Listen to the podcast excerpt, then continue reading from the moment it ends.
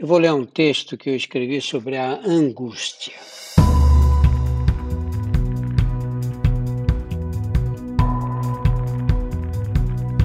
Olá, eu sou Drauzio Varela e aqui você vai ouvir outras histórias.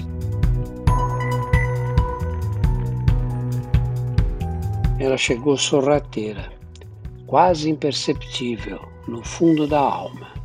Até fiquei em dúvida se estaria mesmo presente. Tudo bem naquele fim de tarde, nenhum problema familiar, financeiro ou ligado ao trabalho me importunava, nenhum doente passava mal.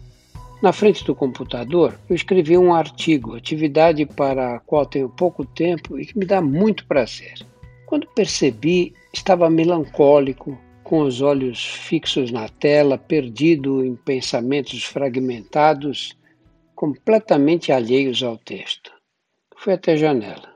O centro de São Paulo refletia a luz alaranjada que o pôr do sol projetava na fachada dos prédios. A silhueta da Serra da Cantareira, nos confins da Zona Norte, e os jacarandás da calçada, desfolhados pela seca, compunham a imobilidade solitária e desesperançada dos quadros de Edward Hopper. Procurei reagir. Tentei pôr ordem nas revistas científicas que empilho na mesa à espera de tempo para ler, mas me aborreci e voltei à janela. Pensei em ir para a rua, tomar um café, um copo de cerveja, ligar a TV, assistir a um filme, telefonar para um amigo ou alguém da família, mas faltou ânimo. Ouvir música nem pensar. Naquele estado, samba do Zeca Pagodinho virava marcha fúnebre. A tristeza paralisa. É areia movediça em que atolamos sem disposição para o esforço de sair. Os anos me ensinaram a enfrentar com racionalidade os desencontros e as frustrações que o dia a dia impõe. Eu faço de tudo para impedir que a dor de uma perda não me torne amargurado nem descrente do sentido que a duras penas consegui atribuir à existência. A maturidade, conselheira persistente, traz alguma sabedoria para evitar que as adversidades nos roubem a alegria de estarmos vivos. Não tenho experiência, entretanto, em lidar com angústias que invadem o espírito sem razão que as justifique. Muito menos com a sensação de aperto que se instalou no meio do meu peito, meio na garganta. A dor trouxe meu pai à memória. Era um homem dedicado a manter a família e a criação dos filhos, responsabilidades que lhe exigiam trabalhar em dois empregos, das oito da manhã à meia-noite. Num tempo em que nem aos sábados havia folga, o único dia em casa era o domingo que ele passava entre dezenas de vasos de flores e o pequeno jardim na frente do sobrado em que morávamos. O prazer silencioso que as plantas lhe davam era contagiante. Eu gostava de sentar no chão para observá-lo nessas horas. No fim da tarde, depois do banho, ele vinha para a poltrona da sala ensimesmado, com a fisionomia carregada. Era tomado por uma angústia que ele comparava à do momento em que fecham a tampa do caixão de um ente querido. Com o propósito de torturá-lo, o padre da paróquia do bairro colocava a Ave Maria de Gounod, que anunciava a missa das seis.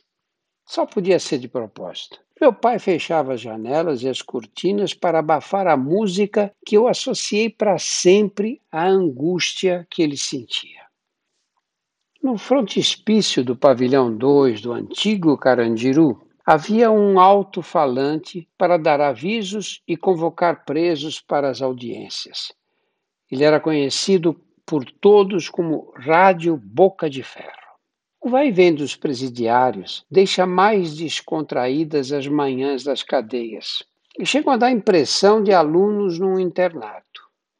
À medida que a tarde avança, no entanto, o ambiente fica mais pesado, até atingir o auge no horário em que os carcereiros, com os molhos de chaves, trancam cela por cela. É quando o bater metálico das portas e o estalido dos cadeados ecoam pelas galerias vazias que o aprisionamento mostra sua face mais impiedosa. Eu entrava na cadeia na hora do almoço e saía à noite. Não é que pontualmente às seis da tarde, um infeliz colocava na boca de ferro um disco com a Ave Maria que me evocava a tristeza da infância? Na segunda-feira, em que terminei mais cedo o atendimento na enfermaria, atravessei o pátio central que dava acesso aos pavilhões no momento exato em que os camburões desembarcavam os presos transferidos das delegacias. Desceram cerca de 50 que formaram fila indiana à espera da triagem. Parei para conversar com o funcionário que os vigiava um homem de cabeça raspada, que dava dois de mim na altura e três na largura, afamado por impor disciplina com metodologia pouco convencional, quando o alto-falante rachado da boca de ferro entoou a Ave Maria. O cair da noite, os recém-chegados, as muralhas com os guardas a confiná-los e a Ave Maria angustiaram o meu interlocutor. Eu nessa fila, doutor, disse ele, com essa trilha sonora, cortava os pulsos.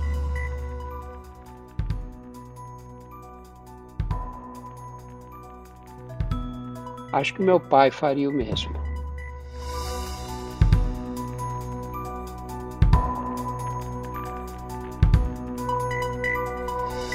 Semanalmente estarei aqui para contar outras histórias. A trilha sonora foi feita pela Insonores e a produção é da UZMK Conteúdo.